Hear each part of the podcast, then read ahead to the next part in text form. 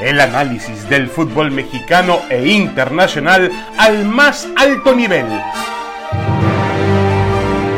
Aquí inicia Fútbol de Altura. Damas y caballeros, bienvenidos, bienvenidos. Esto es Fútbol de Altura, el podcast de ESPN. Aquí estamos con Roberto Gómez Junco y Paco Gabriel de Anda, con muchos temas que platicar. Eh, está obviamente la jornada 3 del fútbol mexicano, que arrojó cosas interesantes. Otra vez hubo partidos realmente, eh, vamos a llamarles, eh, llenos de emoción, de buen fútbol por momentos, grandes goles que vimos también en la jornada. Hablaremos de eso. hubo también triunfos engañosos, hubo también, como siempre, determinaciones arbitrales y del VAR que influyeron directamente en el resultado del partido. Así que hay mucho que dedicar sobre eso. La presentación del América en este partido de, exhibición, sí, contra el Chelsea, que termina perdiendo en, en Las Vegas.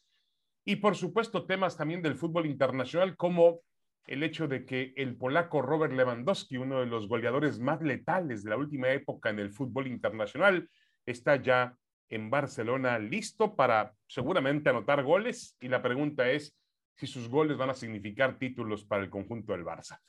Eh, Roberto ¿cómo estás? Te saludo con mucho gusto. Igualmente, David Feitelson, Paco Gabriel, un gusto, como siempre, compartir con ustedes este espacio.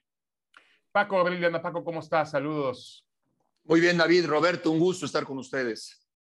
Bueno, otro de los temas del fin de semana, sin ser el más importante, pero el que más escándalo generó, sin duda alguna, fue una fotografía donde aparece en el estadio de, de Newell, si no me equivoco, en Rosario, eh, acompañado el entrenador de la selección mexicana, Gerardo Martino, intercambiando puntos de vista ahí en uno de los túneles o, o el vestuario, vaya usted a saber dónde, con Lionel Scaloni, el entrenador de la selección de Argentina. Esto provocó todo un escándalo en redes sociales. Decían que qué hacía el Tata Martino viendo un partido de la Liga Argentina en lugar de ver la extraordinaria jugada con la que el Atlas logra dar la vuelta al partido o logra vencer al conjunto de Cruz Azul y una serie de suspicacias que, que, si no ve los juegos, que si no le importa, que si cobra mucho dinero. La Federación Mexicana de Fútbol me parece que equivocadamente sale al paso de este tipo de situaciones, eh, mostrando fotografías donde el cuerpo técnico del Tata Martino está en los estadios. Si está en los estadios el cuerpo técnico del Tata, ¿para qué tienes que explicar? Pero bueno, a ver, Roberto, ¿realmente Gerardo Martino está faltando como entrenador de la selección mexicana al no estar en México a cuatro meses del Mundial? Yo creo que, no, le ayuda nada a la imagen de Martino y de la selección mexicana, esa foto sobre todo, y saber pues que lleva no sé cuántos días o semanas en, en Argentina. Puede ser que él siga al tanto de los partidos en México, que siga viéndolos, tendrá ya lista o elaborada esa, esa lista final de seleccionados, eh, pensará en dos o tres detalles que, a, la distancia podría resolver. Pero en cuanto a la imagen, claro que no le ayuda porque hablamos de una selección mexicana que ha dejado mucho que desear en su funcionamiento, que ha venido en franco declive, que no, no fue convincente en las eliminatorias, que perdió tres partidos con la selección estadounidense, todo eso, ¿no? Y además la evidencia de que está lejos del funcionamiento que debería, entendiendo que no cuenta el fútbol mexicano con con, jugadores de un nivel para competir con las grandes potencias, pero sí para jugar mucho mejor. Entonces, el estado deficiente de cosas en cuanto a lo futbolístico te obligaría a por lo menos hacer un acto de presencia más firme, o sea, no le ayuda estar en Argentina. Tal vez no sirva de mucho que esté en México, pero aunque solo fuera por cuestión de imagen, estoy con la selección mexicana, estoy, estoy puliendo los últimos detalles, estoy con todo de aquí a Qatar, me faltan menos de cuatro meses o cuatro meses para iniciar el torneo y estoy con todo pensando en cómo mejorar las cosas, viendo a fondo al fútbol mexicano. Creo que por lo menos debería proyectar esa imagen. No la proyecta y para nada le ayuda, por supuesto, tampoco esa fotografía que ya mencionabas. Sí, puede ser un tema de, de, de imagen más que un tema sustancial de fútbol. Yo tampoco veo gran diferencia si el Tata está en todos los estadios del fútbol mexicano viendo todos los partidos, pero entiendo que es un asunto de imagen, de motivación. Eh, y bueno, a veces hay que cuidar ese tipo de, situaciones, ¿no? Las apariencias que son tan importantes en todos los aspectos de la vida, eh, Paco Gabriel. Sí, eh, David, es que me llama la atención que digas que no hay ninguna diferencia entre que esté en Argentina o que esté en México. No, no, no entiendo tu punto de vista, honestamente. ¿Cómo que no hay diferencia entre que esté en Argentina o esté en México? No es lo mismo estar en Argentina que ir a ver los partidos. No es lo mismo por imagen, por funcionalidad, por, eh, por un tema inclusive, inclusive de lógica, de congruencia. Hoy hay un momento de, álgido, de, de crisis grave en la federación y tú no estás presente, por lo menos para calmar las aguas, y ya no digamos, sí para observar los partidos de manera presencial. Ya lo de la imagen, que además es muy cierto y lo, y lo apunta muy bien Roberto, es evidente. O sea, yo no veo una sola razón por la cual de lo mismo estar en Argentina que, esté, que estar en México. Bueno, porque, a ver, pero, pero Paco, no, no tiene, no estamos conscientes de que Martino ya tiene definido a los futbolistas que, va a ir al, que van al Mundial. ¿A, cuatro meses? ¿A cuatro no, meses? ¿No, van a haber, ¿No, van a haber, bajas de juego? ¿No van a haber lesiones? ¿No van a haber algunos pues, imponderables? pero son mínimas, realmente no sabemos. son mínimas. vio lo que ya, ya vio lo que tenía que ver, no hay nada oculto bajo, bajo el horizonte para la selección mexicana de fútbol. ¿Quién? O sea, ustedes van a decir que este chico Jeremy Márquez es un jugador que puede cambiar en la, a la selección mexicana de fútbol realmente. O sea, ustedes me lo pueden asegurar. ¿Tiene un espacio Jeremy Márquez para el Mundial? No, no, no, pero ese no es el tema. Es que no es Jeremy Márquez. Estás viendo, e, es lo mismo ver a Alexis Vega y darle un seguimiento a Alexis Vega, que seguramente hace unos meses no estaba en tu cabeza como un titular, pues puede terminar siendo un titular de la selección si, Jiménez no eleva su nivel. No es lo mismo verlo eh, a la distancia o que te lo recomiende o que te lo sugiera o que te explique o que te diga uno de tus auxiliares que estar presente. Y si nos vamos a quedar con lo que ya hizo el Tata Martino, pues entonces estamos jodidos, así tal cual. Porque si, si nos vamos a quedar con lo que hizo el Tata, que no hizo absolutamente nada todo este tiempo, pues esperemos estos cuatro meses estos cuatro meses quedémonos entonces con los brazos cruzados y, esperemos un milagro para la Copa del Mundo. No, es que yo creo cada día menos en, los milagros del, fútbol y, me parece a mí que la, eh, difícilmente México podrá cambiar en cuatro meses y va a depender más, Roberto Mesunco, de un tema individual, de un tema de que cada futbolista mejore su rendimiento y llegue al nivel en el que tiene que jugar y el, en el que no ha jugado en los últimos tiempos con la selección de Martino. Sí, de acuerdo, pero a, eso también podría abonarle Gerardo Martino, o sea, también le, le compete al técnico rescatar o tratar de rescatar la mejor versión de cada futbolista. Lo que pasa es que esto de Martino en, su estancia en, Argentina se le añade también a todos esos factores. Ya mencionaba yo lo mal que juega el equipo, tal incertidumbre, y también se le añade al, desdén que evidentemente ha manifestado Martino desde hace buen rato con respecto a algunos jugadores. O sea, da la impresión, Martino, desde hace seis meses de decir, yo ya sé quién viene al Mundial, y me vale gorro lo que funcionen de aquí a entonces. No, no establezco el debido, la debida competencia para definir quiénes son los mejores al momento del Mundial. Yo ya definí quiénes son los mejores un año antes. No importa lo que haga Aldo Rocha, lo que haga eh, Vigón, lo que haga los eh, Mozo, lo que, los, los, que me quieran mencionar y depende del gusto de cada quien, Márquez ahora con el Atlas, etcétera. No importa, yo ya tengo mi lista, ya tengo sobre todo a mis 14 principales futbolistas con los que me voy a jugar la Copa del Mundo. Y, eso sería válido si el funcionamiento fuera maravilloso, ¿sabes qué? Claro, no, claro. no toques no toques a tu equipo porque tienes a 14 que garantizan, por lo menos eh, crean una expectativa de un mundial como no se ha tenido, ¿no? No es así. No tienes, ya no digamos 14, no tienes ocho futbolistas que te garanticen nada tendrás a tus cuatro titulares inamovibles y ninguno de ellos con un nivel extraordinario. Entonces, eh, eh, eh, esa falta de competencia que el mismo Martino parece que propició, no me importa cómo juegues en la liga, ya tengo a mis jugadores. Eso, bueno, se agrava con esto de su ausencia. Es como una confirmación de no me interesa ver los partidos en vivo ni verlos más de cerca porque ya tengo a mis jugadores no me importa que demuestres en este momento ser el mejor en tu posición porque ya tengo yo a mi mejor en cada una de las posiciones y, no tiene validez por ese pobre funcionamiento. Yo, eh, yo reconozco en Martino a un gran director técnico,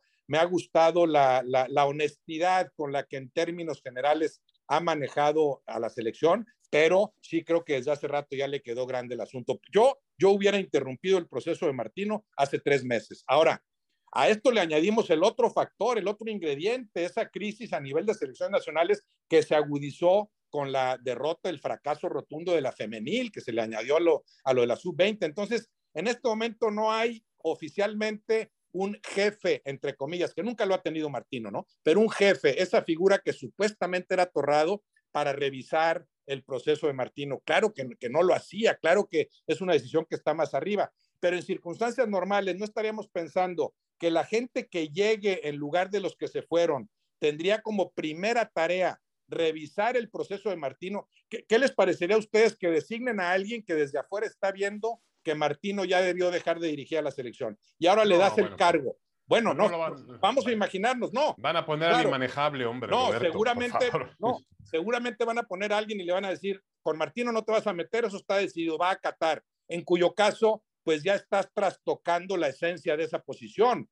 Cualquiera con, con, cierto nivel diría, espérate, la primera decisión que voy a tomar es esa y yo voy a evaluar el proceso de Martino. A mí no me ha gustado desde afuera. Voy a platicar con él, le voy a pedir que me explique por qué está en Argentina y entonces, bueno, eso podría añadirle eh, ingredientes, elementos a ese que llegara con la intención de quitarlo, le añadiría elementos para así hacerlo. Sé que no va a suceder, pero, pero, pero díganme si no sería el escenario idóneo que, nombraras a alguien con capacidad para tomar sus propias decisiones, alguien independiente que supuestamente tendría que empezar por evaluar este proceso que yo ya hubiera interrumpido y no tanto por culpa de Martino, no, porque simplemente ya demostraste hasta la saciedad que te quedó grande la tarea. Claro, después puede pasar cualquier cosa en una Copa del Mundo, pero no me estás generando expectativas como para ir muy optimista a ese evento.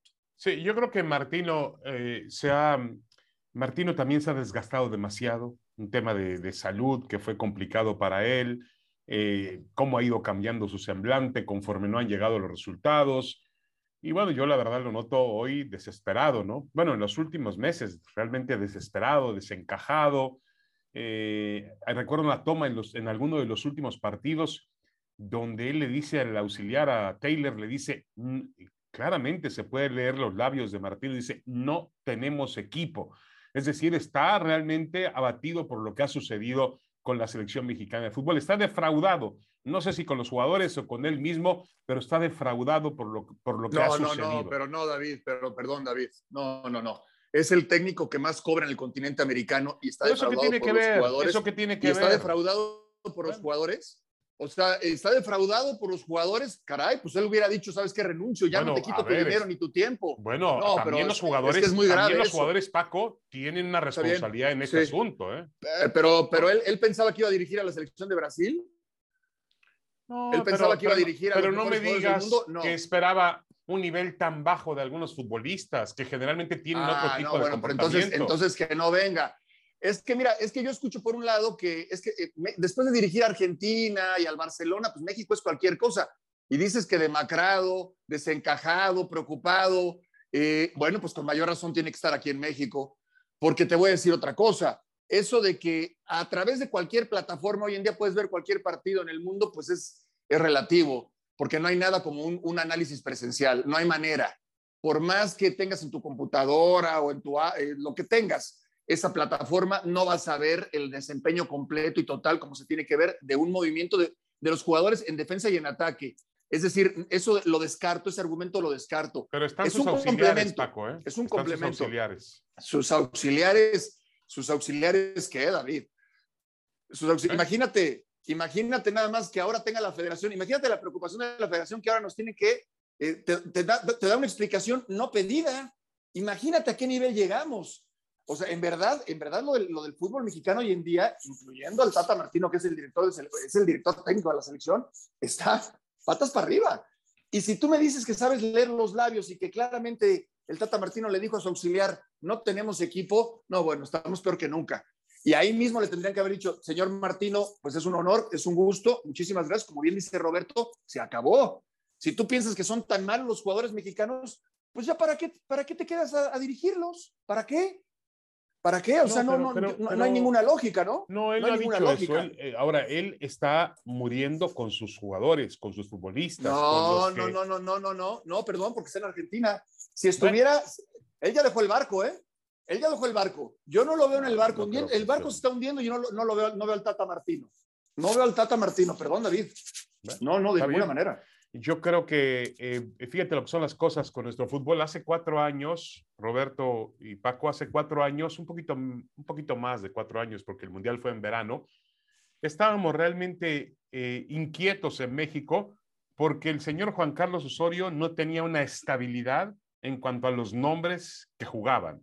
Hacía una especie de rotación y cambiaba el equipo de un partido a otro. Me acuerdo de las críticas que decían, bueno, si ganaste el partido, ¿por qué no repites alineación? Y ahora que el Tata Martino se casa aparentemente con un solo grupo de jugadores y tiene constancia con esos jugadores, tampoco nos parece correcto. Funcionaba mejor lo de Osorio, claro, en cuanto a resultados, pero sí me parece, Roberto, que, que también hay una crítica desmedida, como siempre en el asunto sobre Martino. Es decir, yo he visto que México no somos capaces de separar todavía el hecho de que Martino sea extranjero para dirigir a una selección mexicana de fútbol.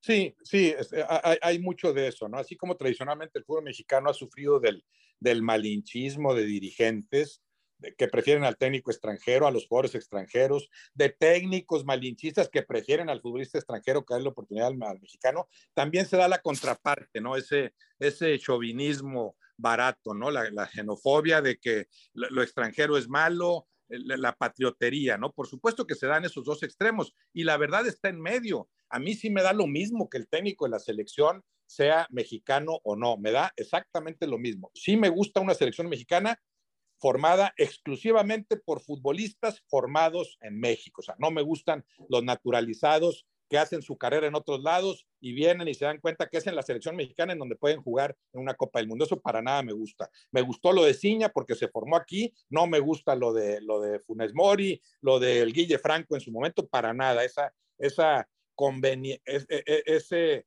ese amor convenenciero por México, ¿no? Cuando en realidad es nada más con México puede jugar una Copa del Mundo. Sí quiero a futbolistas porque, porque pienso en la representatividad, ¿no? Sí prefiero una selección mexicana que en un mundial juegue exclusivamente con futbolistas formados, aunque sea profesionalmente, en México. Pero en cuanto al técnico, no, pues es, así como evoluciona el fútbol. Bienvenidos los técnicos de afuera que le aporten algo. A mí me pareció eh, eh, inobjetable la decisión de llamar a Martino, me pareció una muy buena alternativa, excelente decisión para mi gusto, pero después ya el manejo de, de, la selección te demuestra que ya le quedó grande y empezó haciéndolo muy bien, pero tiene más de un año de un franco declive. Y mencionas a Osorio, porque si hay dos casos ahí eh, como opuestos, ¿no? Lo, lo, de Osorio era excederse en la disque competencia, un, un, un concepto erróneo de lo que debe ser la competencia en un equipo. Jugaste bien y no importa, voy a rotar y voy a poner a jugar a otros. No, no, no, eso no es competencia. La competencia es, jugaste bien,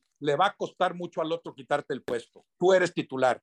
Cuando el otro juegue mejor que tú, entonces va a participar. Esa es la verdadera competencia. No lo hizo así Osorio. Osorio exageraba un buen partido y no importa, se van los 11 y entran 11. A veces con el pretexto de que me tengo que ajustar a las características del adversario. Como aquí hay más jugadores más altos, voy a meter a los altos. Como aquí hay más rápidos, voy a meter. Cuando no es así en realidad, no tienes que dominar primero tu propio juego. Bueno, ahí, ahí como que tergiversaba ese concepto de competencia Osorio, que puede tener validez en un club, no en una selección. Una selección, eliges a los mejores y son los mejores los que tienen que seguir jugando. Bueno, el caso de Martino es, no es que no es, no es un concepto erróneo de competencia, es no hay competencia alguna. Ya decidí yo quiénes son mis jugadores y tú, Héctor Herrera, aunque no estés funcionando, vas a seguir siendo titular en mi equipo. Y así te puedo mencionar algunos casos. En lugar de decir, Héctor Herrera, no estás en el nivel en el que yo te conocí, hay un jugador en México que está funcionando mejor que tú y lo voy a poner en tu lugar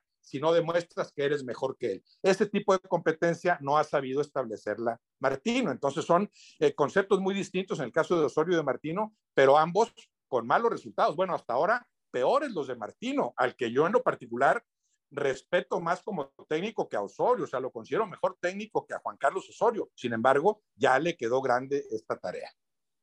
Sea como sea, estamos a, meses del Mundial, Paco Gabriel de Anda, y realmente hay una situación de desesperación en el fútbol mexicano. La federación está hecha un caos, es decir, los últimos movimientos después de los fracasos de las elecciones juveniles y de la selección femenil, pues ha, ha, provocado cambios. Como dice Roberto, la incertidumbre de quién vendrá, ni ellos mismos se ponen de acuerdo sobre quién vendrá. Traemos a alguien que tenga capacidad de realmente hacer un cambio o traemos a alguien que pueda ser manejable del mismo grupo? No, un supervisor. Es que eso no va a cambiar en nada. O sea, es un supervisor. El que van a llamar es un supervisor de lo que ya está establecido. Por que supuesto no, que... no, le va a pedir cuentas a Martino. De no, manera. Va a pedir, o se va a sentar a platicar con él, pero no, no, no, no le va a mover. Si Torrado no lo hizo, el que llegue no, lo va, no, no va a cambiar en nada. Eh, ya va a estar, eh, eh, va a llegar seguramente Martino para el Mundial. Eh, esperemos que Argentina no llegue tan fuerte como está hoy. Y lo de Polonia, pues es, hay cierta incertidumbre, ¿no? No, no, no tienes una certeza de cómo vayas a enfrentar a Polonia. Y, y bueno, eh, yo, veo, yo veo desafortunadamente una, una, posibilidad de que México se quede en la fase de, de, de, grupos, porque no, no, lo que hemos visto recientemente de México, o lo último que hemos visto de México, pues no ha sido bueno. Y va a ser difícil que puedan cambiar las cosas en, en la recta final, ¿no? O sea, no, no, no, no, no veo un ambiente, un entorno muy optimista, honestamente. Sí, pero yo sigo pensando que los futbolistas son los que, más allá del entrenador, los futbolistas son los que corren, los futbolistas son los que meten la pierna, los futbolistas son los que aciertan o no aciertan el gol. Y bueno, dependemos de ello. Yo, el, el, cuando fue el viernes, la semana pasada, platicaba con, con Bora Milutinovic y, y, Bora me decía que, que él creía que había el tiempo suficiente y el talento suficiente para que México hiciera un mundial decoroso, que no va a pasar México por una vergüenza, eh, como muchos en este momento especulan. Bueno, es un punto de vista de un entrenador con mucha experiencia que conoce los cimientos del fútbol mexicano como Bora Milutinovic. La realidad es que hoy la selección mexicana de fútbol no entusiasma a nadie, ni siquiera el Tata Martino. Hacemos una pausa y regresamos. Esto es Fútbol de Altura. Aquí estamos con Roberto Gómez Junco y con Paco Gabriel de Anda. Regresamos para hablar del fútbol mexicano, el fútbol local, que ha tenido una tercera jornada muy interesante.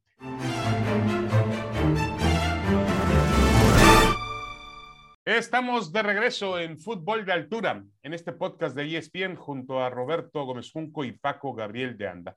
La jornada 3 del fútbol mexicano se jugó el fin de semana, hubo resultados interesantes. Yo creo que el partido más atractivo, a ver si están de acuerdo conmigo Roberto y Paco, pues fue el juego de Cruz Azul contra mm, el bicampeón Atlas, que fue un buen partido de fútbol, ciertamente condicionado por una decisión del árbitro de expulsar al argentino Rotondi, que hacía su presentación con el conjunto celeste, que, no escapa de la polémica, pero yo he escuchado versiones eh, encontradas. Algunos dicen que era expulsión, otros dicen que no. Eh, habrá que platicarlo. Yo creo que, a pesar, Roberto, de que volvemos al mismo tema de siempre, que ante, y esa frase es de tu autoría, ante la duda, el Atlas, es decir, ante la duda del arbitraje, es en favor del Atlas. A pesar de eso, tengo la idea, claro, el problema es que esa, esa, esa jugada o esa determinación lastimó el partido, lo condicionó, pero tengo la impresión de que el Atlas fue mejor con 11 y con 10, contra 11 y contra 10. ¿Qué opinas tú, Roberto? Sí, fue un buen partido. Eh, empezó siendo mejor el Atlas, luego viene el, golazo para el empate. Bueno, buen gol del Atlas en tiro de esquina, muy bueno, pero después lo de Santiago Jiménez, que es un golazo para el 1-1, ahí el Cruz Azul ya había por lo menos equilibrado, ¿no? Y, y, y, en cuanto al fútbol desplegado por ambos equipos, pues ahí se vivió el mejor, el mejor eh, momento, podemos hablar de un ligero dominio del Atlas. Esa última jugada del primer tiempo, pues sí modifica por completo las cosas para la segunda parte. Está el mérito del Atlas, porque no todos los equipos aprovechan ese jugador de más, y el Atlas en el segundo tiempo dominó ampliamente al Cruz Azul hasta que logró reflejarlo en el marcador. Otros dos buenos goles, el cabezazo para anticipar, y luego Quiñones, que tenía que apuntarse en el marcador porque simplemente se, sigue siendo el mejor jugador del Atlas, ¿no? Se notó a, al Atlas sin Quiñones en Toluca y con Quiñones ahora eh, de regreso. Y luego, bueno, Tabó descuenta, termina en un 3-2, un, un 3-2 en el que creo que Camilo Vargas puede hacer más, como pudo hacer más eh, en los tres goles, diría yo, en, en Toluca, obviamente, sobre todo en el, en el segundo. Entonces, aquí vuelve a quedar muy claro eso, es inobjetable el mérito del Atlas de lo que hace en la cancha, pero también es, también es inobjetable que las decisiones arbitrales están ensuciando muchas cosas de las que hace el Atlas. Yo, yo siento que ya con el Atlas, por ese parentesco indebido, por más que lo defiendan, pues por supuesto que, que, no debe ser en ninguna liga que el presidente de un equipo sea hermano del secretario general de la federación. Hayan seguido el camino que hayan seguido, no puedes permitir que se produzcan esos conflictos de intereses, eso es obvio por la injerencia que, que el, el secretario general de la federación Riestra, ya, ya no sé cuál es Íñigo y cuál es José, creo que es Íñigo el de la federación. José el del Atlas, sí. Íñigo la, el de la, la federación. Sí. La, injerencia que tiene, la injerencia que tiene en la comisión de arbitraje, en la comisión disciplinaria, aunque lo nieguen. Lo más reciente es que dicen ya, oficialmente ya no se va a meter en la comisión de arbitraje. Bueno, oficialmente nunca ha tenido por qué meterse y siempre ha existido esa injerencia. Bueno, entonces esto claro que ensucia, esto hay que limpiarlo, incluso limpiarlo pensando en que se reconozca a plenitud lo que está haciendo el Atlas en la cancha, que es maravilloso, eso es maravilloso, incuestionable, pero lo otro sí te da para, para decir, bueno, que resulta que de cada 10 jugadas, en 9 lo favoreces, instintivamente piensas que allá está el hermano, instintivamente qué sucede, sí, sí, sí, etcétera, ¿no? Yo, yo, yo, siento que en este lapso de, de año y medio, dos años, se, se, está generando con el Atlas lo que para mi gusto mucho tiempo se generó con el América. Yo sí Correcto. creo que al América, al América hubo un tiempo en que evidentemente lo favorecían, porque Televisa manejaba a placer a la federación y sin que te diga yo que ayudes al América, pues ya sabes que yo soy tu jefe y ya sabes que voy a estar contento si gana el América. Claro que sucedió eso. Yo pienso que eso dejó de suceder hace 30 años, en, en que dijeron, ¿sabes qué? Déjalos competir. Ya, incluso yo como seguidor número uno del América, yo, Emilio Azcárraga, prefiero saber que, que, que, que, jugaron y ganaron porque, fueron mejores y no porque nadie los ayudó. Y la prueba está, pues, que, no gana tantos títulos el América, ¿no? Como para pensar en eso. Bueno, y en el América, que sí fue ayudado en algún tiempo, yo a veces lo que veo es, mucho tiempo era, ante la duda, ayudas al América y no te complicas. Bueno, sí vi muchas veces después, y sigo viéndolo, ante la duda, perjudica al América yo soy buen árbitro y yo aquí no sé qué marcar. Ah, es el América. Para demostrar que tengo pantalones, va en contra del América la decisión, ante la duda. Eso claro que ha sucedido, entonces se le ha revertido al América. Ha sido perjudicado también por decisiones arbitrales. Bueno, ya veo yo algo similar con el Atlas. Empieza uh -huh. a producirse ante la duda, ante la duda el Atlas, pero después es ante la duda y sucedió en Toluca, ¿eh? primero perdonan una segunda amarilla de Chalá, se, se pudo salir, después uh -huh. viene una expulsión bien decretada para el toluqueño y al final hay un penal a favor del Atlas que no se marca. A lo mejor empieza ya a suceder eso, ¿no? Como critican tanto, yo como árbitro ante la duda perjudico al Atlas. Bueno, para bien o para mal, eso es algo que hay que erradicar y no se erradica más que eliminando ese parentesco, renunciando José Riestra a la presidencia del Atlas o renunciando Íñigo a la, Secretaría General de la Federación. Sí, Alejandro Iragorri está muy, se molesta mucho y sale en, las redes sociales a defender el, el, prestigio del Atlas, el bicampeón del fútbol mexicano, porque en las redes sociales, bueno, hoy son un termómetro, no, obviamente hay mucha mentira en las redes sociales, no, no, no todo realmente lo podemos tomar en serio, pero empiezan a aparecer términos despectivos para el Atlas que tienen que ver con corrupción, eh, y la verdad, la verdad que están haciéndole un daño al equipo de fútbol, porque yo sigo pensando que el trabajo de Diego Coca y sus futbolistas ha sido sensacional. Yo creo que la gente le pega más, estoy de acuerdo con Roberto, la gente le pega más a lo que está atrás del Atlas que al propio Atlas. Es decir, la gente reconoce en Alejandro Erragorri un tipo muy influyente. La gente reconoce que la multipropiedad, pues es algo, él no le gusta que le llamemos ilegalidad, pero es algo, es una gran irregularidad. El tema también, por supuesto, de lo que estamos hablando del de, hermano del, de, del presidente del Atlas y el de la rama de la primera división. Entonces, pues tiene que entender al Irragorri que la gente va a seguir presionando todo lo que haga el Atlas con respecto al fútbol en la cancha, que es una pena que se lastime todo lo que haga el Atlas, porque tiene razón Roberto, al final del día, aquel América era de los 80, era un equipo fantástico no necesitaba el arbitraje para ganar títulos y ganar campeonatos y levantar trofeos. Era un equipo muy bueno, pero le pegamos más a lo que estaba detrás del América que al propio América. Ahora, eh, Paco Abril Danda, ¿estás de acuerdo conmigo en que eh, el Atlas es un equipo que realmente nos sorprende porque compite al más alto nivel? Pasan las semanas y sigue ahí el Atlas compitiendo y sacando resultados. Sí, por supuesto, por supuesto que es un muy buen equipo y muy bien dirigido y con jugadores que marcan diferencia desde su portero hasta su centro delantero, pasando por, por los centrales, los contenciones, los volantes, hay una gran mezcla de experiencia, juventud, mexicanos, extranjeros. A mí me gusta mucho lo que hace el Atlas y le reconozco su trabajo en la cancha, Diego Coca. Eh, pero también está la otra parte, que no hay mucho más que agregar. Inclusive, inclusive ahora el tema de que es que ya no se va a meter en el arbitraje. No, perdón, es que el reglamento dice que el secretario general de la federación tiene que estar involucrado ¿no? En la comisión disciplinaria, en la comisión de arbitraje, o sea, nos vamos, ellos pueden cambiar el pueden cambiar el reglamento de la noche ah, a la mañana. Eh, no, bueno, eh, ah, no, pero entonces ya estamos en un, entonces, entonces claro que hay un conflicto de intereses. Evidentemente, desde origen, de raíz, hay un conflicto de intereses. Por más que lo queramos maquillar o que lo quieran maquillar, hay un conflicto de intereses, sí o sí, no hay ninguna duda.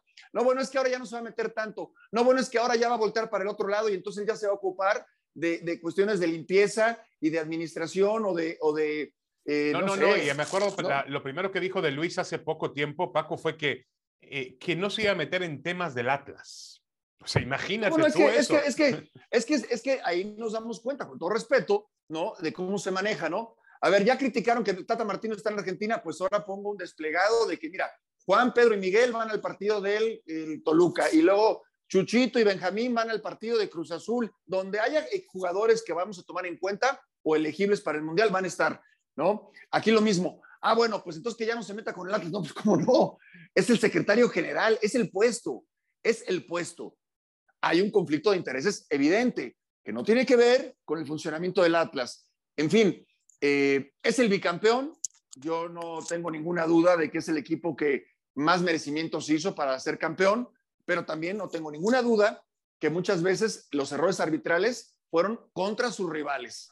Los errores claves claves en las liguillas fueron contra sus rivales. Ahora, me ha gustado mucho el inicio de la, del, torneo, mucho.